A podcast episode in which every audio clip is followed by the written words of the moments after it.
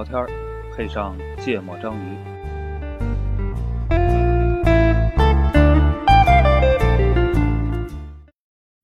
听众朋友，您好，欢迎收听喜马拉雅与全网播客共同发起的疫情时期的爱与温暖特别节目。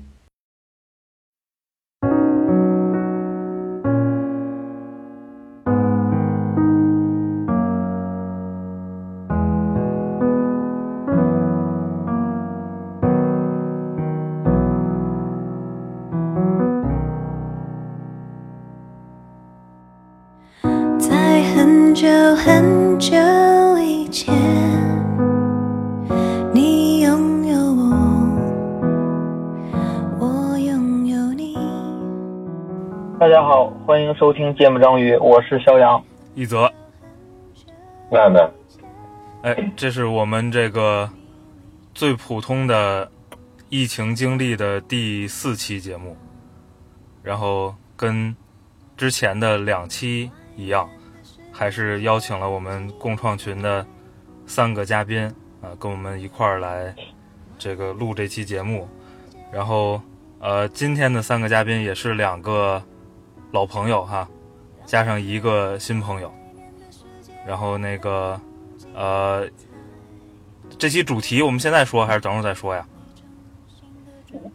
然后主题不就是最普通的疫情经历吗？但这期跟之前不一样啊，这期其实是这个华人华侨主题的是吧？对，我们介绍嘉宾的时候就把这说了吧。那个线上的是呃，之前跟我们录过从这个德意志回国见网友的牛姐欢迎牛姐。，say hi，大家好，嗯，大家好，我是牛姐。对，然后牛姐是我们这个旅游台的创刊号的这个嘉宾，对，然后那个剩下两位线上的嘉宾都是我们的呃大学的同学，然后现在在这个美的是吧？一个是我们的对 S，在西雅图，大欢迎我是 S。对，然后另外一个是那个老贾，就是之前跟我们录过挪威是吧？就给大家介绍那边是怎么谈恋爱的顺序，以及挪威人民看见太阳的时候是怎么晒屁股的那个老贾。嗯，大家好，我是老贾，嗯，嗯，对，所以我们就记住屁股了。呃，呵呵谈恋爱了，啊，所以我们今天从那个呃牛姐开始，啊、大家好，我就是现在我的所在地点呢，实际上是在天津，嗯因为呃过年回来嘛，嗯、然后也是想跟大家说一下我的这个背景情况。我现在居住地呢是在德国的柏林，呃，也是从八月份的时候才搬到柏林这边的。上次跟我们录节目的时候还在杜塞呢，是吧？对，上次还是在杜塞，然后上次录节目的时候有一个呃情况没有跟大家交代，就是我在杜塞的时候认识了一个男朋友，然后这几年也是一直在一起，然后是一个呃有四分之一意大利血统的德国人。嗯然后嗯，今天呢这个故事也是跟他有一些关系，然后以下呢我会把这个男朋友简称叫毛哥。嗯，嗯，大家可以脑补一下，就是毛哥的一个形象。就跟毛主席差不多呗。嗯，还不是因为这个意大利人，我不知道那个其他人是不是，就是就是在海外有这样的经验，就意大利人身上的那个体毛可能会相对的比较繁盛一些那就是一样嘛，哦就跟我们的老毛一样嘛。对对对对啊。对对，但毛啊，我想起来了，这个老毛，就是自带毛衣毛裤的那个毛。对对对。然后呢，那个我家这个毛哥呢是学医的，他嗯是在德国学医的。嗯，他在我去杜塞交换之前呢，是有十一个月是在武汉交换留学。哦，这个可能也是我们比较聊得来的一个原因，就是有很多可以呃聊中国或者是德国一些相似或者是不同的地方。嗯然后毛哥在武汉呃交换这个十一个月呢，其中大概有三个多月是在同济大学的协和医院做实习，嗯所以我们每次就是一说到武汉的这个消息呢，就会特别的关注一些。嗯嗯，然后因为呃毛哥的妈妈呢是全职太太，所以她就是经常会给我单独发一些呃特别呃怎么说呢，就会让让大家比较担心的一些消息。所以我最早知道就是武汉有这个呃不明不明肺炎的时候，可能是在就是大概在圣诞节或者是呃元旦的时候，当时他妈妈跟我说的时候，我还说：“哎呀，不要担心，这次我们过年回去是不会去武汉的。哎，这跟是不是全职太太有什么关系？我们黄主播也经常给我发这种消息。我”我这我觉得我是家里全职太太可，我觉得全职太太可能就是她接受那个信息量就完全是从 social media 嘛，然后这样去了解的，所以当时我们并没有太在乎，就是说说武汉有一个这样的肺炎，当时只是想，哎呀，这次不去武汉是因为武汉真的是太冷了，嗯就是武汉那个冬天是没有暖气在里边。我觉得我之前是冬天去过一次武汉，那个不爽的感觉简直就是对我们北方人来讲难以形容。所以当时是这个原因不去武汉。然后，嗯，我想想，就可能是一七年，当时我回国的那段时间，毛哥还从呃德国那边飞过来看了我一次。我们那次也是去武汉，嗯、玩了大概三四天，然后也是吃了热干面呀。当时对武汉的印象其实是比前两次我自己去武汉的那个印象要提升了很多。嗯嗯，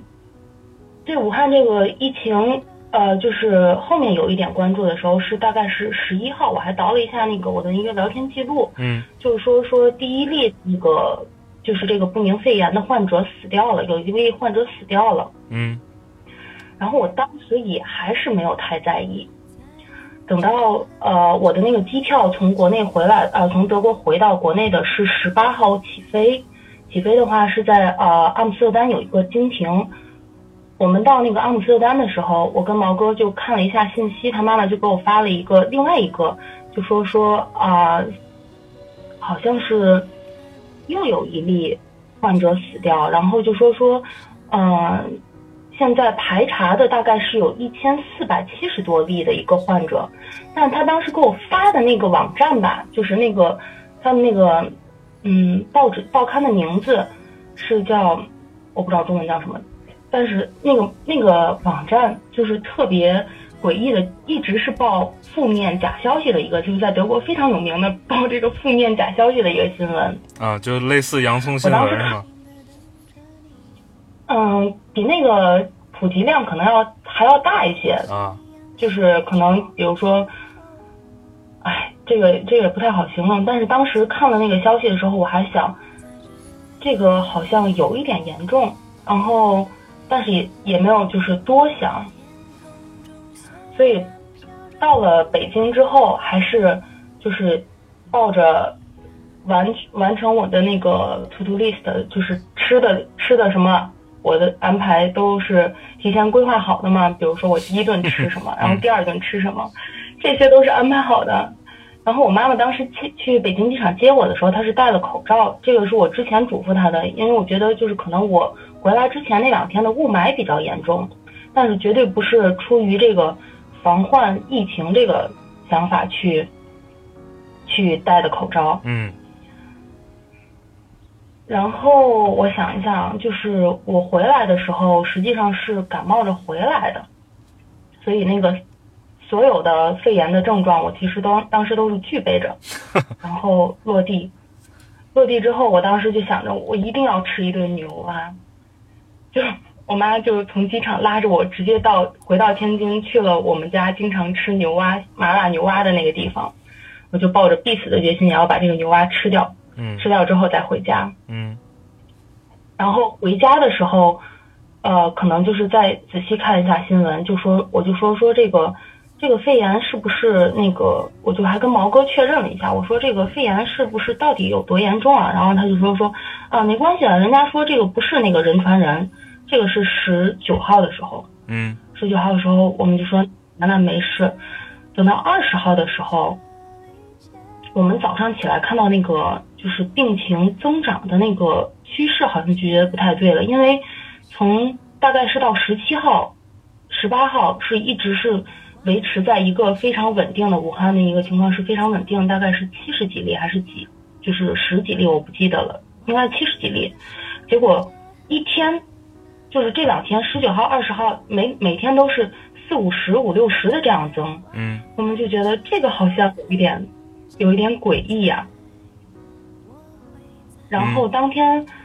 不，当天我们还去了，就是大悦城进进城嘛，回家之后进城去了天津大悦城，里边还是特别傍晚的那种情况，大家还都没有没有戴口罩。嗯。晚上的时候，大概钟南山就说了啊，这个病毒会可能会人传人。嗯这个时候，我觉得就是那个时候可能是觉得有一点紧张了，但是感觉上感觉上还没有说说要传到天津那样。嗯嗯，我记得可能是大概二十一号、二十二号的样子，全国就普遍的每个城市都报了几例，每个城市都报了几例。我记得当时天津报的那个消息是一下就是好像是十一例还是多少例的一个患者，而且这些患者大概是从十三号还是十十四号的时候发现有症状的。嗯我当时其实是有点生气的，因为这个事情如果要是你发现的时候报诉给报给大家，可能的影响和现在再报给大家是不一样的。嗯，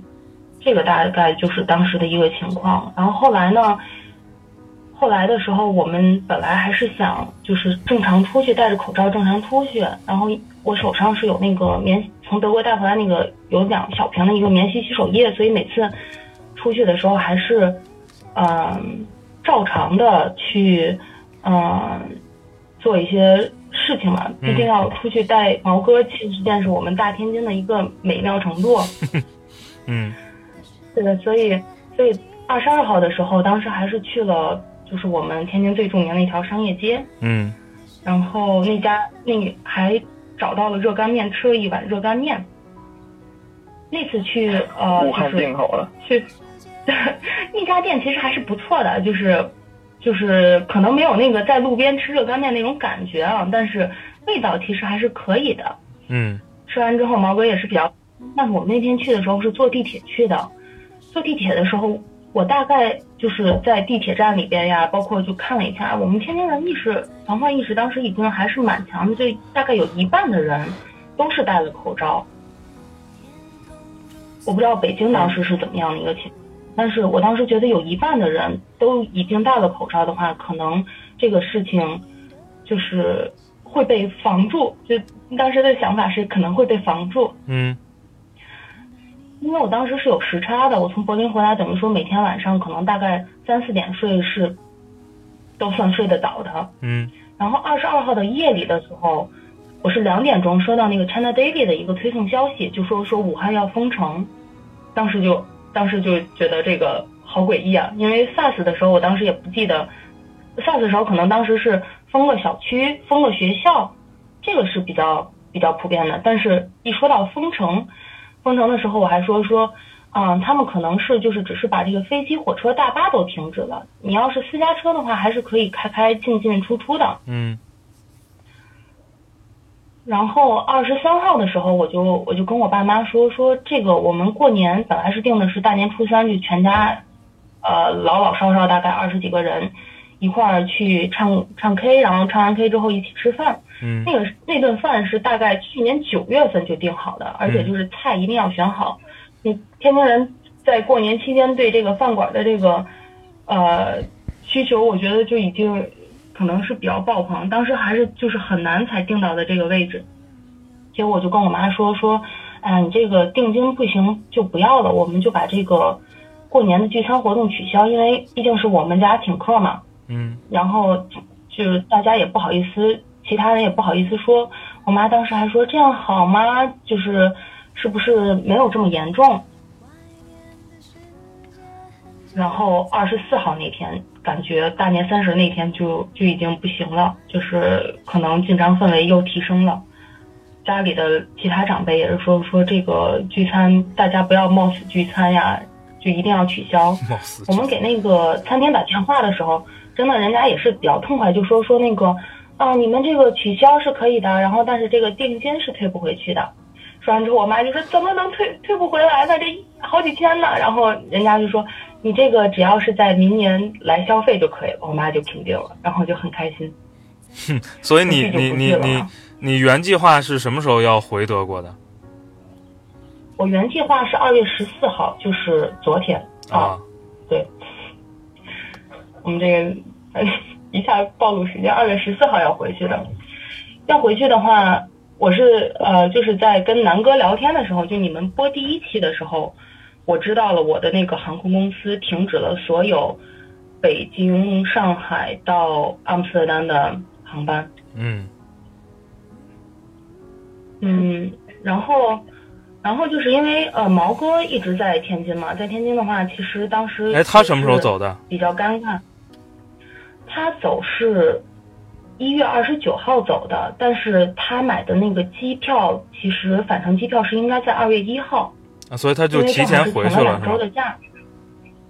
他提前回去，当时也是就是，嗯、也是有一有一系系列的一个心理波动，因为他他的那个微信里边，其实大部分朋友都是武汉人，然后他还是有一个群，是所有德国人在武汉的一个群。他们知道，就是大概呃，法国和美国是先要撤侨的消息是在二十二号左右，然后这个时候德国人就说，为什么没有人把我们带走啊？那个意思。所以他们他们就是说说就是可能形势比较严峻，然后毛哥就说说，这些人真是的，你就在在这个武汉好好待着嘛。然后等到二十，我想想是可能是二十七号的时候，那个时候我已经把毛哥就是从大年初二开始软禁软禁了两天，然后毛。是呀、然后因为他总想总想出去，然后吃一个什么兰州拉面。后来我带他去吃兰州拉面的时候，就是那个饭馆里边有人咳嗽，我都觉得这个心里边砰腾砰腾的。我就说这个我们一定不能出去，就是咖啡馆也不能去，兰州拉面也不能去。所以毛哥二十七号的时候就强烈表达了他想早一点回去的一个想法，怕再晚一点就回不去了。啊，我以为是觉得被你关着太没劲了呢。他他肯定是被我关的挺没劲，因为天天的话，我就拉着他跟我妈打牌嘛。我我估计后来也是比较崩溃，然后好在我之前给他买了一本小说，所以他可以就是如果要是我把他呃限制他的出行，不让不带他去城里玩的时候，他其实是可以去那个咖啡馆读小说的。所以现在德国是什么状态这个？还是比较。德国的状态，我我这个还没讲完，我先把他那个走的那个事情说完。嗯因为他是就是我们二十七号给他买的那个票，他说那个啊，我们这个外长说要撤侨，然后他就他就想买票，然后他是二十九号的时候走的，买了一个直飞去柏林的飞飞机，就二十九号的凌晨，汉莎就宣布所有的这些航班通往中国的航班全部停航，嗯所以当时我想的是，哎呦，大哥亏了走了。嗯是这样。然后就再说到这个德国人的一些反应，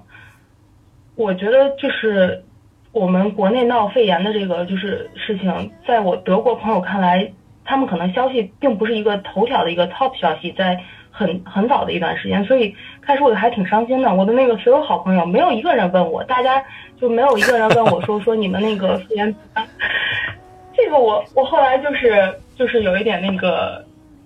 我也不问他们，我想他们不关心我，我也不能这个一定要拉下脸来，然后让他们来关心我。嗯，对啊，然后就是除了一个毛哥的，对，然后除了一个毛哥的好基友，他是心肺功能的那个就是专业的那个医生嘛，所以他是一直跟进我们这个消息，在跟我们聊，就说说，啊、这个病毒如果要是不控制好的话，可能就会像流感一样，每年会，呃，就是每年会怎么讲更新，就呃是进化，对对对，每年会变异。然后呃，毛哥的妈妈肯定是就是一直给我发消息，但是他不是说说，哎呀你们那怎么样？他每天给我发的消息是，哎呀热情的欢迎你和你爸妈来德国呀。然后我说不行，我们要照顾爷爷奶奶。然后过两天又说热情的欢迎你爸妈和爷爷奶奶姥姥一起来德国呀。然后他们当时说的那个感觉就像是，就像是我们家住在天津，他们家住在河北，然后邀请我去他们家村那样容易。嗯 对，然后然后这个消息大概过呃过完大年初二、初三的时候，好像就说说申根区停止发放所有的那个签证了。嗯这样子，嗯，然后德国我的那些朋友，他们就是真的是对这个病毫不关心，他们就是那个推送消息也是说说可能就是没有到那个头条消息，毕竟他们国内可能糟心的事情也比较多，就没有顾得上这些消息。嗯我是有大概只有三个女生是主动问我的，然后是说说那个有一个是因为她，嗯、她是要来呃国内，就是三月份开始的这个学期要来国内交换，交换留学。我从二月份开始我就跟她说你不要来了，你考虑退航吧。她还就退把你的那个航班计划都取消吧。然后她还是说说，哎呀，你知道我这个计划很久了，我这个已经把我之前的房子都租出去，我一定要去的。然后我说你来了之后，你只能是关在屋子里面，什么事情都做不了啊。他就跟我说，我要是能天天在屋里喝酒也行啊。我就跟他讲，你这个现在我们所有物流都停，所有服务行业基本上都停了，你酒都买不了啊。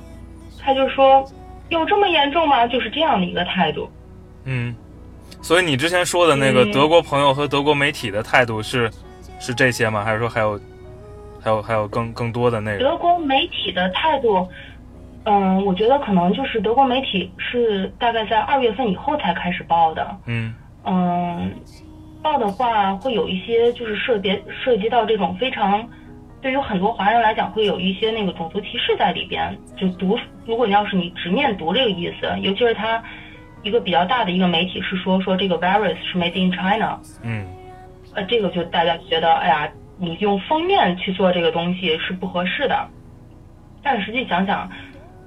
这个也是我，就是我觉得啊，就我个人的感觉是，这个事情发生在中国，我们可以用很多有效的这个宏观调控的方法把它控制住，但是在别的国家，可能别人是控制不住到这种程度。大家人民可能也是不会配合的。你要是把纽约可能几万人锁在几百万人封在城里边，你是不可以想象的。你要在柏林，比如说把三百万人封在一起，是不可想象的。但在中国的话，你想武汉是这么多人的一个地方，他们还是做到一个比较有效的一个隔离的方法。嗯，主要他们那边没有外卖，没有送菜上门，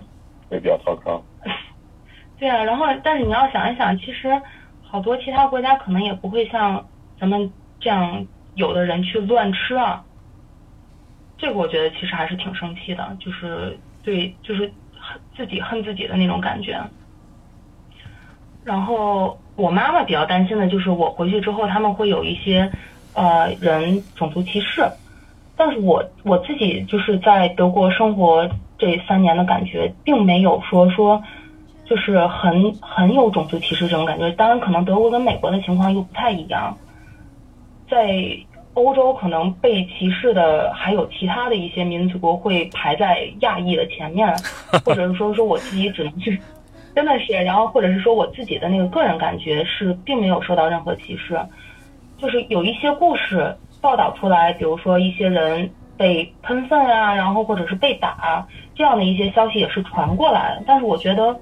我想做一个对比的就是。在中国也发生了一些事情，就是比如说我们有的地方的人看到了这个鄂 A 的牌照，就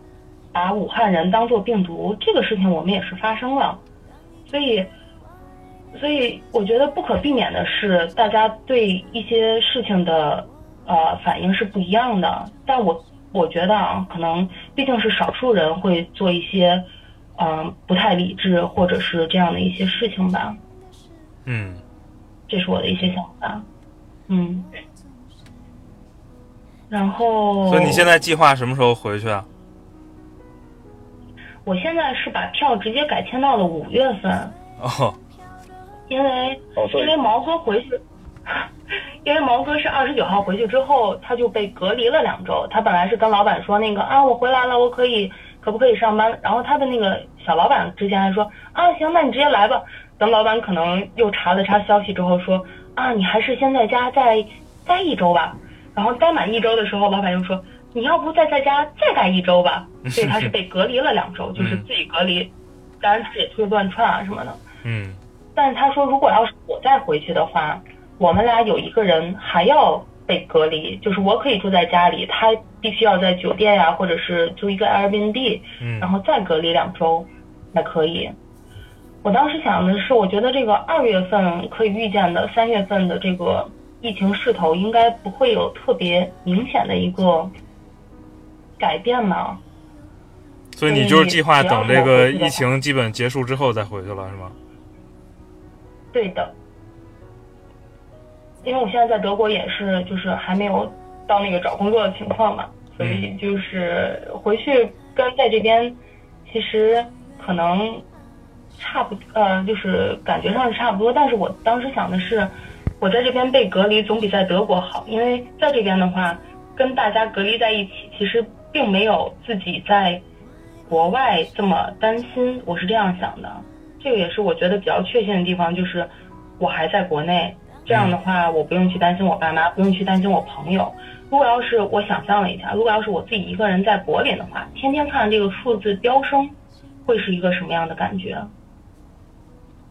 嗯嗯，主要这样的话就不太容易有体感，不知道国内现在大概是个什么情况。嗯对的。嗯，而且你如果提前回去了，像德国的那些朋友可能还要防范一下你。对，我回去的话肯定，对我回去的话肯定大家就两周是谁都不能见的。然后现在尤其是说说这个潜伏期可能达到二十四天的话，估计我回去的话也不是也不是一个就是很舒服的一个状态。嗯，哎，你作为这个作为这个从海外回来过春节，这个遭遇了这个疫情的情况，有什么跟我们嗯是吧一直蹲在这儿的土鳖们不一样的感受？嗯，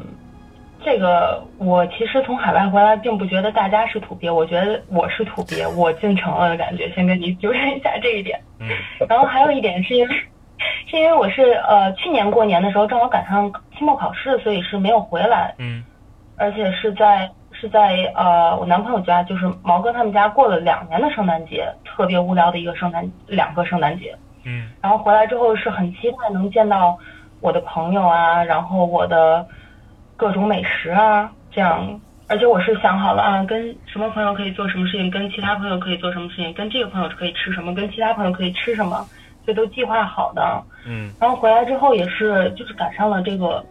等于说我们基本上是落地，在我吃完了第一顿牛蛙之后，疫情就全面大爆发了，所以后面其他所有东西也都没吃到。嗯 没有吃到，没有吃到，就是我其实自己觉得，哎呀，这个其实还是挺惨。但是每次看一下新闻，真的是看一下一线的一些工作的医生啊、护士啊，包括武汉的一些情况啊，还有可能上 Twitter 看到一些啊、那些生病的人没有没有及时得到帮助的一些情况，当时就觉得，哎呀，我有什么好抱怨的呢？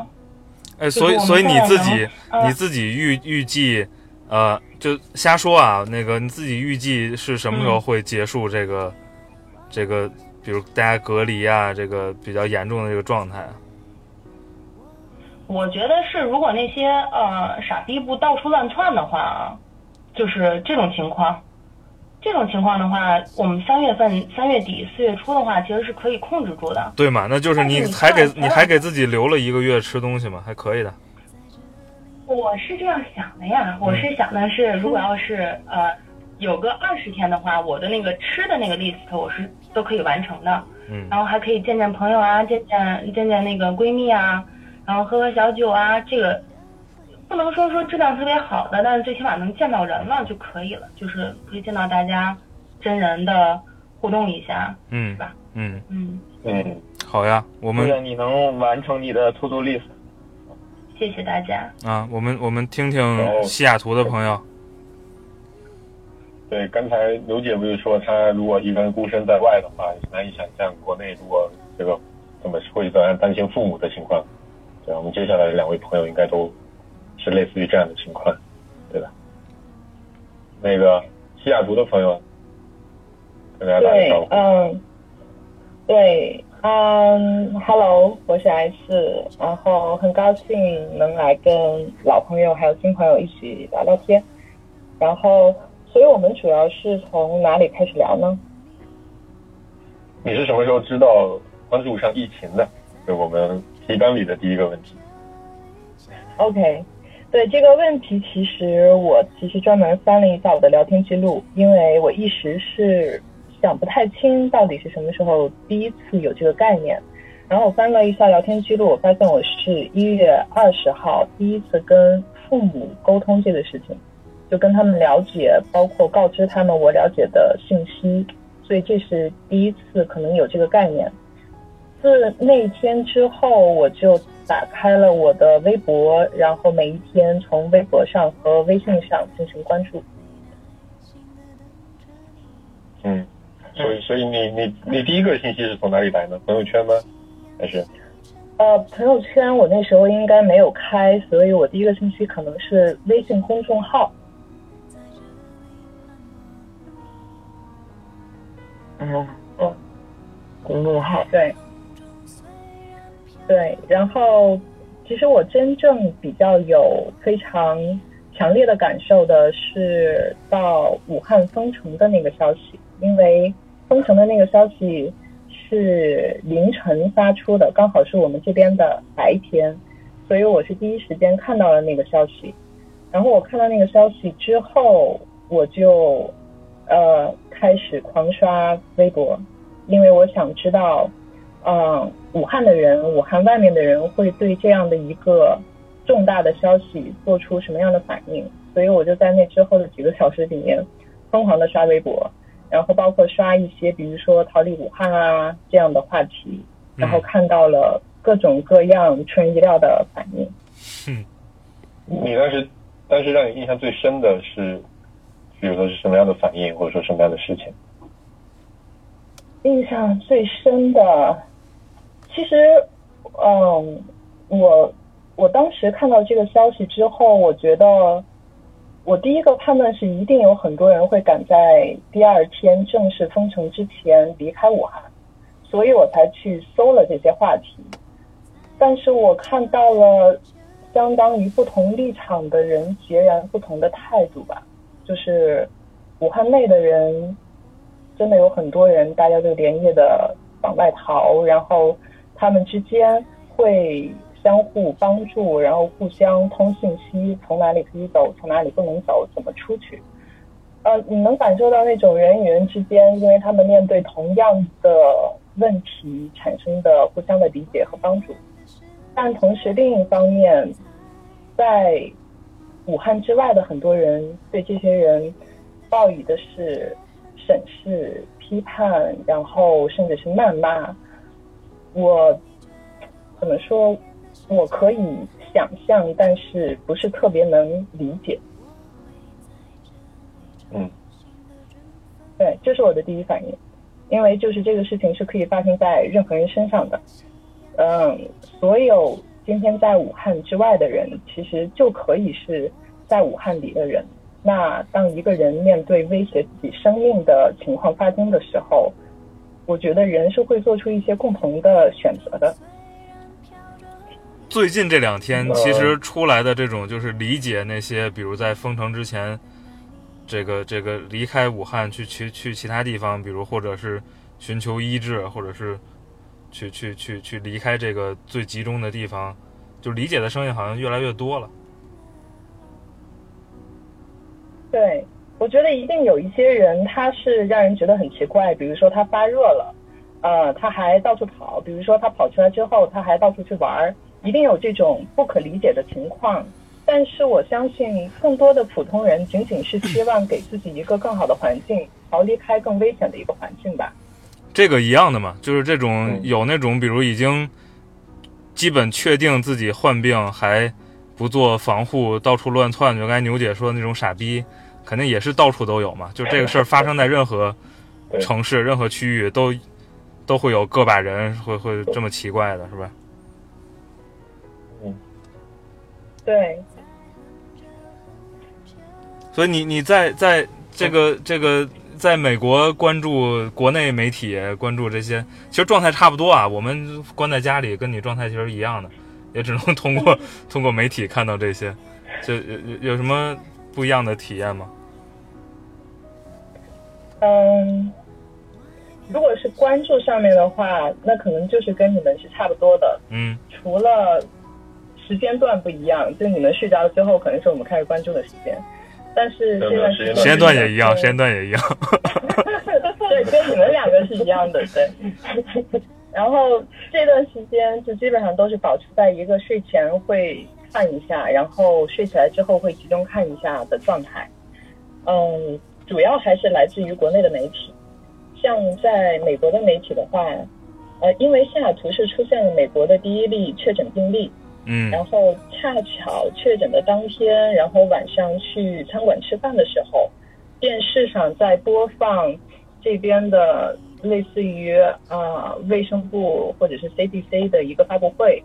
然后也是播了很长的时间，介绍我们啊、就是介绍他们发现的这第一例确诊病例是什么样的情况，这个人现在是什么样的，对其他人有没有威胁，呃，种种这样的东西。然后包括也就是到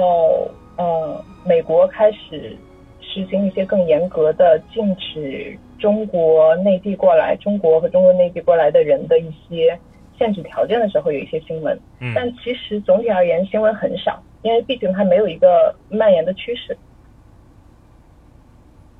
哎，你你作为你原计划，原计划你和你身边的朋友有没有要回国，然后因为这个疫情的情况影响了行程的？一定是有的，因为这恰好是一个春节前夕很多人回国的时间点。嗯，其实这是一个很寸的时间点，一部分是因为有一部分人是在圣诞节、新年的这段时间回国，所以他们恰巧这个时候是刚刚回到美国。然后还有一部分人呢，就是决定春节回国，就是恰巧他们要刚刚离开或者是准备离开。我身边就有朋友之前圣诞回国，然后本来是打算过完了春节再回来，但是因为疫情的发展，大家都感受到美国会采取更严厉的措施，甚至是当美国已经出现，就是他后来啊、所有从中国回来的公民都要先呃就禁止入境了。嗯在这个条令颁布的那一天，呃，刚刚好是美国时间的下午，然后是国内的凌晨，我就知道有朋友专门打电话叫醒国内的其他的朋友，让他们赶紧买机票，然后都是赶在那个周末的时间点飞回来。呃所以就是想、想走的，跟刚才牛姐说的那情况一样哈，都是提前走的。对，大部分没有走的就没有再走，就取消行程。没有走的就等着疫情过了吃东西呢。哎，那你父母现在还是在国内，对不对？对对，所以嗯对于我们而言，嗯、最主要的牵挂就是家人在国内。对，尤其是像我的父母，我不在身边的话，他们身边没有一个年轻人能够帮助他们，嗯、几个方面吧。一个就是从信息的方面，他们获取信息的渠道还是比较狭窄，然后他们对信息的判断力可能也不是特别的好。所以我不在身边的话，我会比较担心他们没有办法做最好的自我防护，甚至被一些虚假的信息误导。嗯然后包括他们，嗯，网购的能力也有限，所以我们其实是在知道这个疫情的第一时间，先是给家里买了大批的洗手液、消毒液，然后从这边寄了口罩。对，我觉得你你说了一点是我其实还挺关注的，就是其实有很多就是你们留学的这些呃父母在在国内，但是他们这个手机用的并不是特别溜。那那网上订菜呀，然后买很多东西，可能周边买不到的情况都没法订，所以呢，你们会有这种半夜起来给父母叫菜的这种情况吗？对于我而言，可能还好，因为我在过年之前已经给我爸妈买了很多年货，他们自己也囤了很多年货，所以在呃一月二十三号之后，或者说新年之后的两周，他们的食物都是充足的。呃，两周之后，他们买了一次菜，然后之后也就再没有出门。后来我国内呃，我的外甥女她还留在，就是她是大学放假，然后回到家乡，所以她还在家里没能啊、复学，所以她会在网上买菜啊什么的发到各个家。所以在家里充当采购员的这个？照顾，对，照顾所有人的重任重任。对，但是我其实，我觉得我父母还是比较让我放心的，就是一方面他们其实手机还用的挺溜的，然后另一方面的话，我从跟他们 check 的这个情况来看，他们自我防护也做的比较好。对，这个嗯父母父母乖一点还是比较省心。对，对哎对，我我们在国内还是会比较关心啊，这个，因为因为你现在还在在在西雅图，就是，呃，这个这个大家对华人，不管是不是这段时间刚回去的，还是比如一直留在那儿的，我觉得可能他们的人也不一定分得那么清楚，除非是你们认识，就是有什么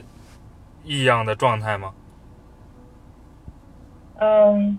对，这这是一个很好的问题。其实这个问题，我觉得取决于这个事态的发展。首先，就像我说的，这边的媒体上对这个东西的报道并不是很多，嗯。所以大部分美国人，我觉得他们对这个事情的了解不是很全面，或者说也不是很了解。嗯。但是你像我们属于 IT 企业嘛，像我们，比如说我们组，我们整个 org 内部就会有很多的中国人，嗯。那其他的国家的人也都会间接的了解到这个信息，嗯但是歧视是绝对没有的，至少我是没有遇到过。我遇到过的，就像类似于，比如说今天中午我在跟我老板吃饭的时候，他还提到了这个话题，就是他会关心一下啊，你们现在国内的父母怎么样啊？嗯呃，整个形势是怎么样的？呃，我觉得我在，包括我在，比如说我去超市买口罩的时候，遇到营业员，他们可能因为这段时间中国人买口罩买的很凶，他们嗯可能也了解这个情况。但是，比如说有一天晚上，我到一个超市里，呃，我询问的那个营业员，他刚好要下班了，但是他见我是在找口罩，他就说他呃当时已经没有了，已经 sold out 了。啊他说他帮我去库房里面找一找，嗯他就在已经下班的情况下还帮我去找了一下，对。然后包括我结账的时候，那个营业员也会关心说，哎，你这个是不是要寄回中国？我说啊是，他就会表也表现出那种关切的样子。对所以就是可能跟华人接触的多的群体会关注这个事儿，剩下人可能也没那么关心我觉得很有关系。啊对，我觉得很有关系，而且可能跟地区也很有关系，因为像我所在的城市还属于华人比较多，所以大家平常的接触就很多，嗯。所以对你本身呃是比较熟悉，他就没有那么多的敌意。嗯，差不多哈，这跟其实跟国内的人看这个美国流感的新闻一样的，就反正嗯。如果身边不接触呢，他可能对我来说就是个新闻，是吧？是的，其实我我我有个问题想问啊，是呃，因为因为像比如说像一泽和顾哥都是这个父母都在身边嘛，然后我我虽然不在父母身边，但是我家里还有个嫂子在在照顾父母嘛，至少身边是有年轻人的嘛。那经历这个事情之后，呃，像你们这种远游的离家的游子，心态会不会有什么变化？嗯，我觉得，我觉得目前还没有。对，因为毕竟目前我父母的状态良好，他们也没有遇到太多的危险，可能可能因为我们没有面对需要抉择的情况，所以对我而言没有那么大的冲击。但嗯是，如果想象一旦发生类似的情况的话，那我肯定是第一回第一时间就要回国，那是一定的。就如果呃遇到不好的情况，那我肯定是第一时间要回国的。你没有办法想象，你父母需要你的时候，你不在他们身边。对，嗯，但是相信应该肯定也有一些这种案例了，是吧？但可能我们身边没接触。对武汉的朋友如果在国外的话，对，对，而且我觉得，嗯如果如果真的经历了这么一个事儿，也许会对他后边的选择有些影响。嗯，很有可能。对，嗯，我看那个也有那个网上的消息，就说一个人，然后他的几个家人都感染了，然后但是他在国外还回不来，然后我我理解是是是可能这个这个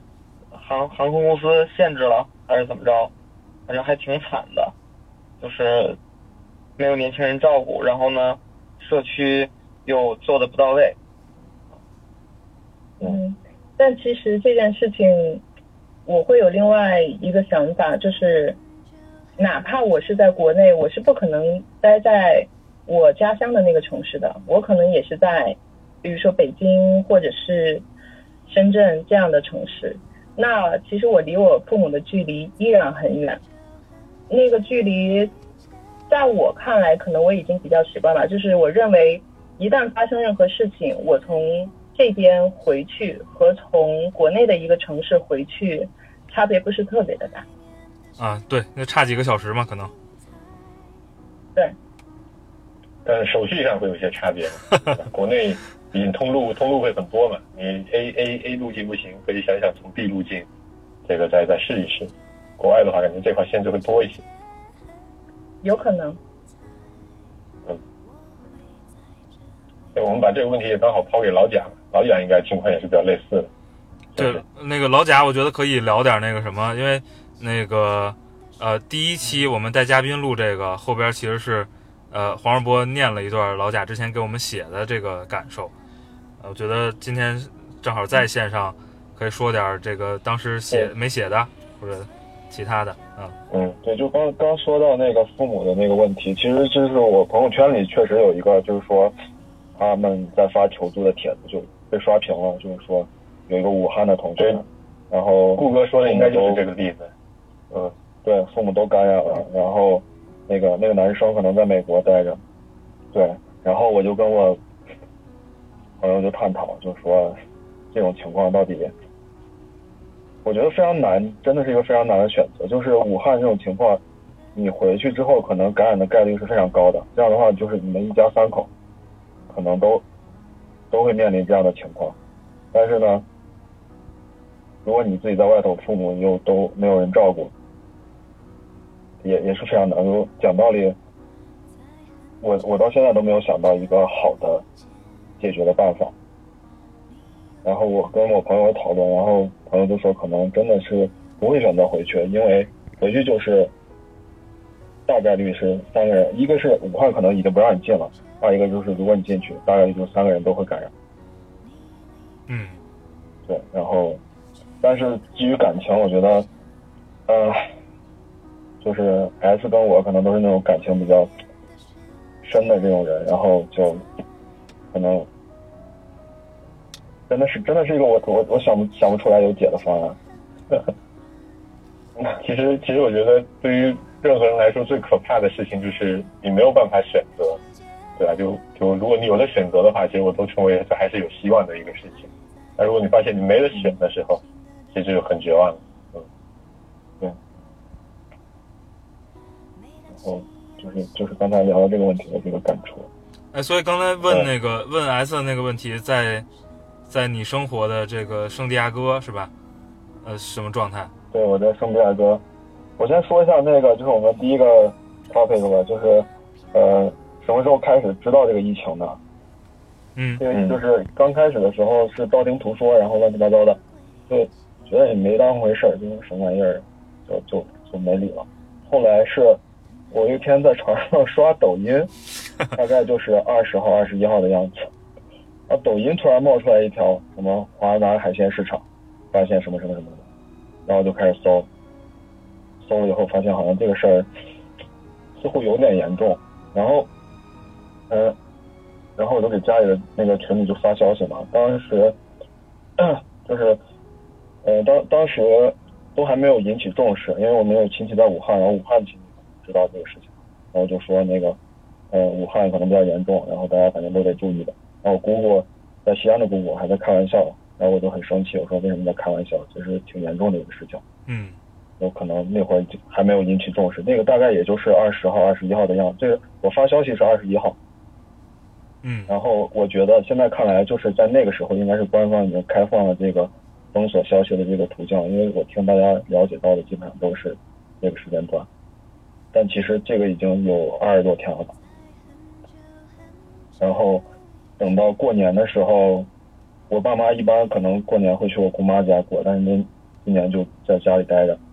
但是比如说还有在农村的亲戚，他们过年还在招待亲招待客人什么的，然后我就觉得，在可能农村这个层面上，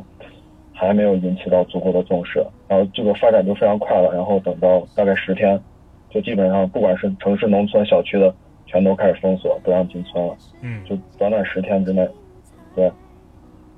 然后我就记得那天，呃，我看到之后，然后我就跟同事说，我们是不是得去买口罩啊什么的。我当时在那个美国一个比较小的城市，在亚利桑那州一个比较小的城市出差，然后我们就三个同事去买口罩。美国有一个很大的呃连锁超那个药店叫 CVS，然后我们就去 CVS 找找找半天，然后找店员，最后发现了那个城市的那家店的最后一盒口罩，然后我们就很惊讶，就是为什么这么偏远的地方都没有口罩了？然后，然后那个店员就说：“我也不知道为什么今天开始就口罩就疯狂的就被卖光了。”这个大概是二十二号的时候，对。然后我就赶紧回去在 Amazon 上买，当时是一月二十二号的时候，然后他他的那个说能送送到的日期就是二月二十四号，哦然后我就惊呆了，为什么这么远？但是无论如何还是下单了嘛，下单大概过了十天，这个单就被砍了，啊就被取消了是吧？嗯对，被被取消了，就说已经没有了。对我当时其实也遇到过几次这种情况，包括我身边的很多朋友，大家都买不到口罩。嗯，对，就是在美国全国人民都需要的时候，全世界人民都买不到口罩。嗯，对，这也就是疫情刚刚这个消息发出来大概两两三天的样子，就已经扩展的非常严重了。然后对，我现在这两天还在回就是回顾一个新闻，就是当时不是有一个专家叫管义嘛，就是钟南山的那个嗯学生，然后他当时就说，呃，那个什么，这个疫情基本上就是非典的十倍起跳，嗯就是非常，就对这个消息，然后在网上也是被骂嘛。后来现在在这两天好像又反转了是吧？对剧情反转，就是真真的打脸，呃，这个数字已经可能超过水点的十倍了吧？对，就算国内的确诊数的话，应该已经超了。嗯嗯。然后我们接下来再聊点什么？所以，所以，嗯，刚才那个已经聊过了，就除了这个，刚才说你最害怕的事情嘛，在在在海外待着的时候，你刚才说你最害怕就跟父母相关的这些。对，最害怕，所以害怕的还是肯定，嗯，还是你说你说父母父母的这种健康状态，然后我我可能没有 S 这么贴心，然后什么东西都都买，什么东西都那个什么，然后我爸妈是一月十几号，他们还在海南，然后准备回回家过年，我还问他们要不要去武汉，因为我们武汉有亲戚，然后要不要路过武汉，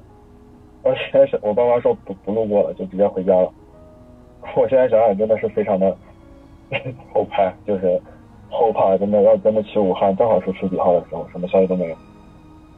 对不对？然后我爸不是医生嘛，所以家里还囤了一些口罩，然后没有没有太太感觉口罩上有压力。呃，我看我妈那个大年三十做饭，反正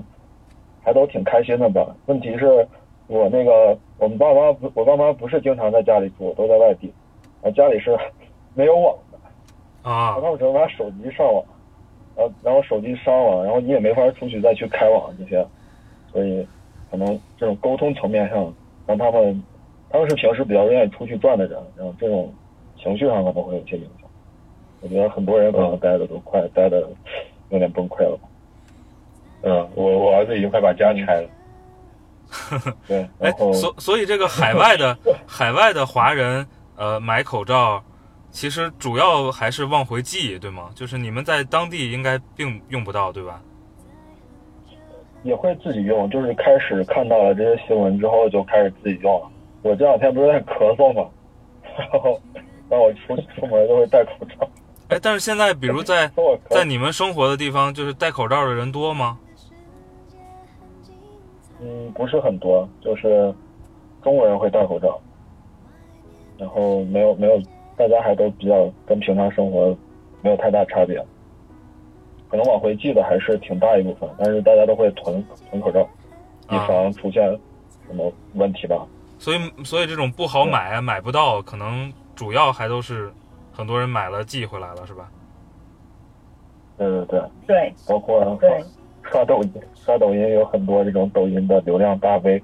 然后做这种公益往回寄。我现在听说听说就是说，口罩到国内海关已经不能寄进去了，就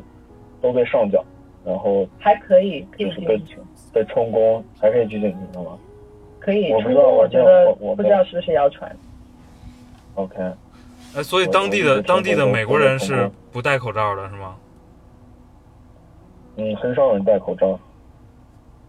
只有在消息最严重的、最严重的那几天，有零星的中国人会戴口罩，美国人是完全没有戴过口罩。到这几天，其实因为美国控制的还可以，呃，已经几乎看不到人戴口罩，大部分人就是成箱成箱的往回寄。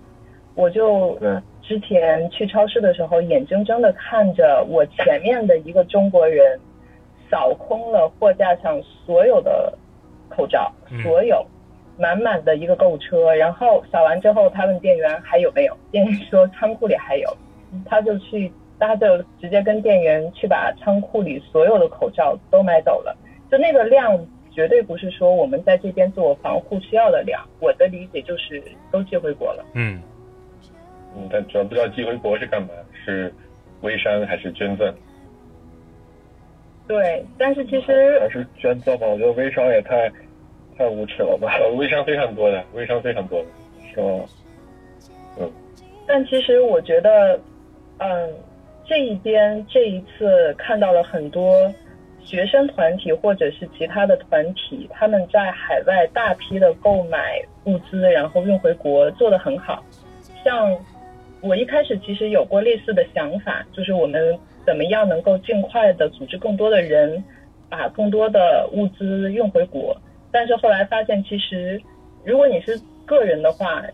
反而会占用太多的资源，不管是物流上面还是海关上面的资源，并不呃效率并不高，反而是他们有很多团体打通一些绿色通道，然后集体筹款、集体购买、集体运输，效率非常高。嗯，对，然后说到捐赠这个事情，我就觉得这次这些，比如说这些新闻，都非常的，一方面可气，一方面又非常值得琢磨。比如说什么，我不知道我们这样说会不会节目被被审？没关系，说呗。没事嗯没事。什么武汉病毒所的新闻啊，就是乱七八糟，包括八卦呀，然后还有什么红十字会那些乱七八糟的事儿，嗯，就让让让人心情非常复杂吧。然后武汉讲道理来讲是这这可能近十年来发展的算比较快的几个城市之一吧，对吧？嗯，就包括就可能前前几名，然后你就会发现一个这么快速发展、繁华的城市，在遇到这种问题的时候，就是我们共同有一个朋友，可能有个朋友圈非常非常值得琢磨，就是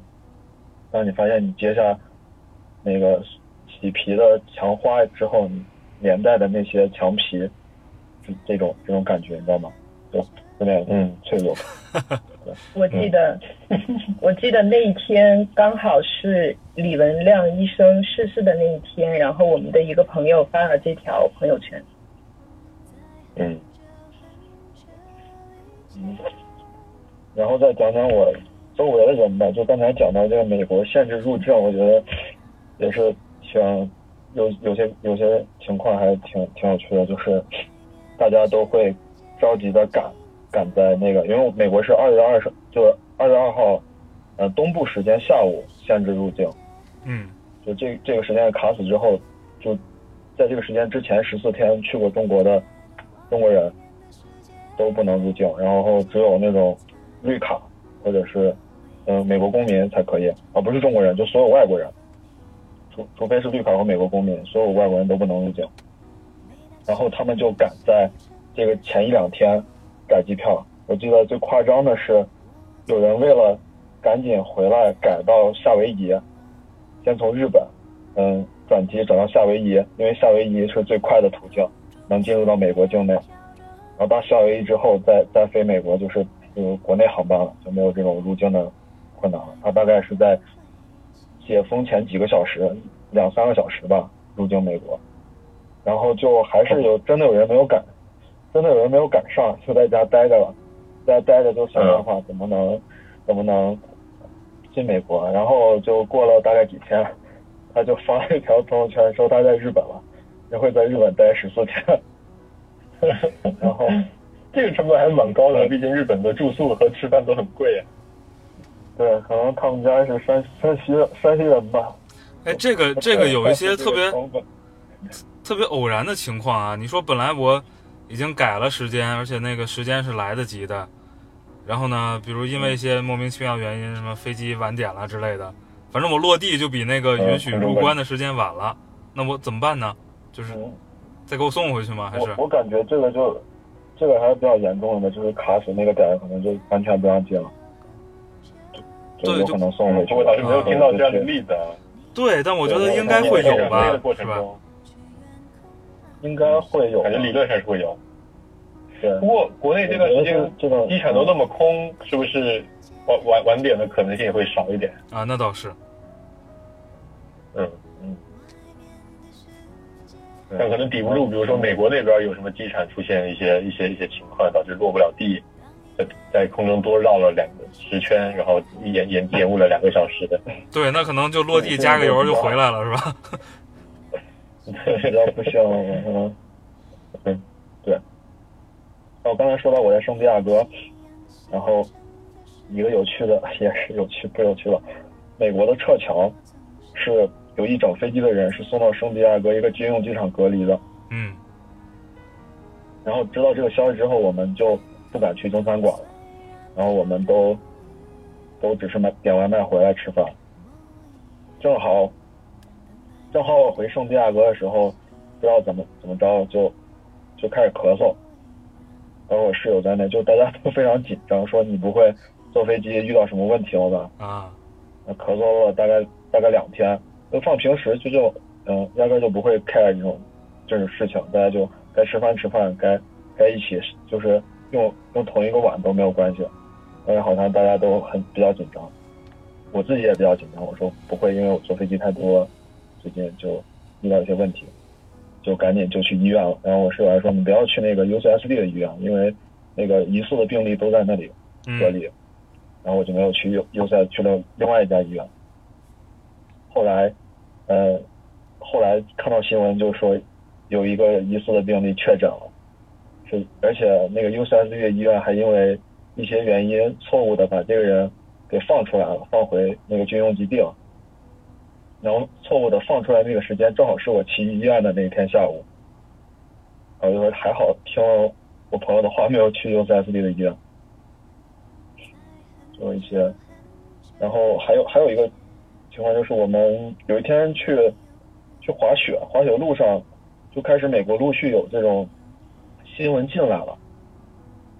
就听到有一个在尔湾的人，尔湾就是从我们从到滑雪的路上的一个城市，嗯然后确认确诊了感染了。嗯我们当时都非常紧张，说这个人去过什么海底捞呀、去过大华呀，这种都是人流量很大的呃商场和饭店，而且是我们经常会去的。我们嗯基本上每次滑雪都会去尔湾，滑完雪当天都会去尔湾吃饭，然后就心情非常紧张，然后非常的复杂。那那天呢，我们在滑雪过程中又听到那个科比逝世的消息，啊。啊，简直就是因为就也是在我们滑雪的附近摔的，就这种消息成倍的这种负面消息来临的时候，感觉这整个人的 心情是非常的抑郁，就哪怕没有被隔离，心情都会非常的抑郁。对，毕竟老贾在上学的时候就很容易抑郁。是吧？你说你说也有道理，可能就是这个人格的问题，包括包括我之之前跟你说，我看那个武汉女孩的那个日记，但是我就是我一般我不是不太愿意在那个朋友圈分享东西，但是那个是我真的犹豫了要不要分享一下，就是真的看完今年初冬那个我就是那个我看了之后也觉得，呃，就属于嗯，是我在疫情期间里面产生情绪最激烈的前三的新闻吧。对对对对，就就真的看的有点想哭的感觉，就一个刚刚出社会的小姑娘，就就不到不到一个月，整个人生就那哎算了，算了，我们聊点聊点开心的事情，大家畅想一下，嗯，就是假设疫情结束之后，大家最想做的事情是什么？但是在美国的朋友可能影响不是很大，是吧？那个我肯定是吃呀，是吧？我觉得我肯定是先把吃，嗯，牛姐先，刘姐先。对我就是说，说我肯定是先要吃，然后好好的出去溜达溜达，然后能买快递的，就是能买东西的话，也能正常买东西。我觉得那种感觉就应该是挺爽，比较理想的状态。嗯，嗯，就花钱，反正听起来就是。嗯，就他主要是本来想，本来想趁着春节回国体验一下这个现代文明，结果没体验到嘛。结果还倒退了四十年。是这样。嗯嗯，嗯 S 呢？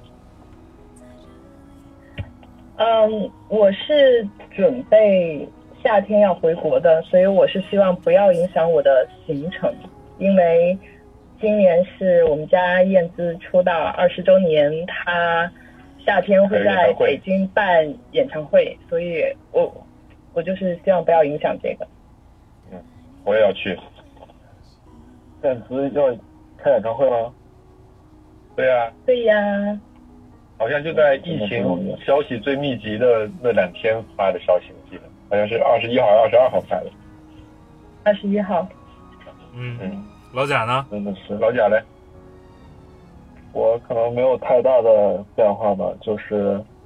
好的情况下就可能接父母，因为我我爸我妈前两天说可能那个物资要就是不管吃的什么都会涨价了，就是现在感受这个明显吗？我不知道，就是你会感受到各种物资的这种涨价明显吗？北京好像还好，对，北京还好。买起来有点费劲，对，但是就不不打折了，原来有有促销的，现在不促销了。嗯，菜还是贵了一些的，你们这些不买菜的人体会不到。嗯，我已经好久没花钱了，你知道吧？好久没花钱了，就 对，结束之后就争取能接父母再过来放放风吧，可能。嗯，在家里待着不容易。对，我看了一下我的微信支付，最近都只有汇款，没有任何的付款，哼哼哼，嗯，就各种买口罩的钱被退回来的那种。好吧哎，，我这个问们题其实也没有问过一泽一泽主播和顾哥，你们俩疫情结束之后想干嘛？我在，我其实一九年见的最多的朋友是你们俩，然后呢，嗯，其他朋友基今年不想本没见其他朋友基本没见过，就是 今年不想见了！就是就是关系好到以前可能基本上一个月会约约一顿饭的那种，一九年一次都没见，然后这次，嗯，本来疫情这个没发生之前，想过年这会儿，那个这个之前和之后，可能都都能有一些时间去见一面，哪怕很短。然后我觉得二零二零年还是，呃，多跟朋友见一见吧，就是能够当面聊聊，不要都是在微信。嗯，他他就是抱怨被时间被咱们俩占用的太多了。嗯，嗯明白。嗯，嗯，明白咱们还有这次，这次疫情，还有这个包括科比这个事件，给我的一个很大的感受就是，不管有钱抓紧花人生活，不不不，不管你人生活的是多么精彩，多么富贵，我觉得那个能活得长还是比较重要的一件事。希望大家都能身体健康。嗯。对，嗯就是你说科比这么人生最繁华的时候，包括之前毛侃侃啊这些这些人，我觉得嗯。还是要保持身体健康，保持情绪的稳定，然后嗯，好好的生活，哪怕是做平凡的人。一一则主播，你说疫情结束之后想干嘛是吗？我觉得我可能会对，会第一时间跟大家商量个大家庭日吧。我觉得都太需要嗯，这个接触人了，小朋友也需要接触。嗯，你说偶尔能打打视频电话什么的，但是，呃，我我现解不了近渴。对我现在能想到的，可能第一时间会会做的几个事儿之一。嗯，对我我我我当时想的事情是，咱们要找个时间出去，找个公园搭个帐篷，然后大家都把好吃的带上，多带点酒，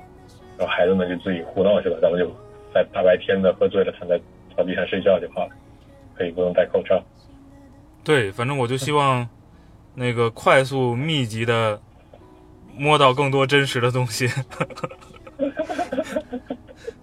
嗯，到时候你可能上班都想坐地铁去了，估计，啊，不想啊，每天都能摸到很多，不不需要不需要这么真实真实的东西。嗯，好了，好我们这期时间也差不多。这个，对最普通的疫情经历，这个应该是最后一期了吧？反正已已经已经规划的最后一期了，嗯，没准儿比如，呃，围绕就是随着这个疫情的发展，是吧？？嗯，我觉得可以可以是不是找一些，比如说在医院工作的朋友这种感触更更强烈一点？嗯，对，我们也还没有发现这样的朋友。好吧，这期就先收了吧。最后还是，嗯，希望大家能早一点不戴口罩出门。嗯，嗯早一点把谢三位嘉宾，该吃的美食、该看的演出都都都实现了。嗯，对好吧，希望你们也保重，拜拜。拜拜。拜拜。在